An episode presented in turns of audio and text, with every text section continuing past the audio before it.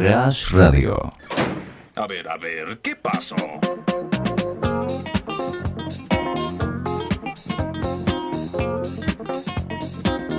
Algo de noticias también que pasaron hace poquito y que bueno, tenemos que desde acá, por supuesto, de no te compliques, procurar que vos no lo hagas y leértelas y llevártelas a tu casa. El conductor de un colectivo lleno de pasajeros abandonó el vehículo para votar en el balotaje de Perú. Varios episodios curiosos sucedieron el domingo durante la segunda vuelta electoral en Perú, donde compitieron Keiko Fujimori y Pedro Castillo. Uno de esos pasó en Comas, distrito de la provincia de Lima. El conductor de un colectivo lleno paró, cruzó la calle y fue a votar.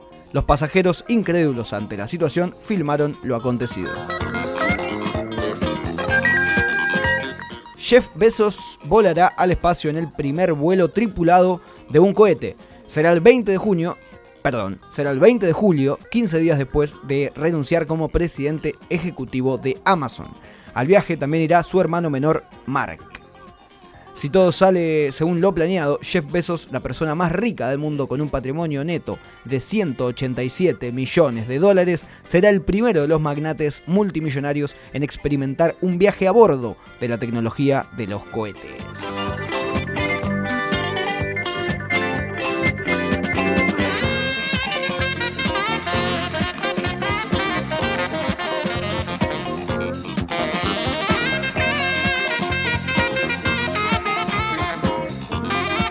Y ahora paremos todo porque tiene que sonar el himno nacional argentino, porque es una buena noticia argentina.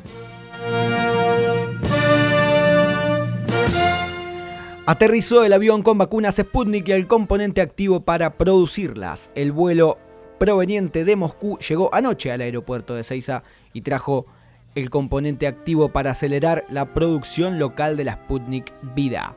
En ese mismo avión llegaron también casi 500.000 dosis del primer y segundo componente para avanzar en la finalización de los esquemas de vacunación de quienes recibieron una dosis.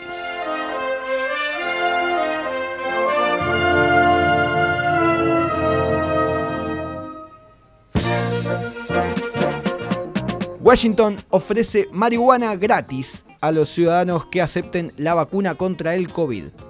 El estado yankee ideó un plan para convencer a la población de vacunarse. A pesar de la controversia, propusieron darle un porro a cada ciudadano que se vacune contra el coronavirus. Así lo anunció el Consejo Estatal de Bebidas Alcohólicas y Cannabis. Cualquier adulto mayor de 21 años podrá reclamar el facito siempre que acudan a una clínica de vacunación activa y hasta el 12 de julio.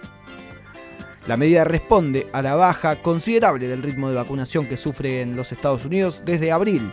Otros estados también han ofrecido gratis premios en efectivo de hasta un millón de dólares o becas universitarias en Nueva York y Ohio.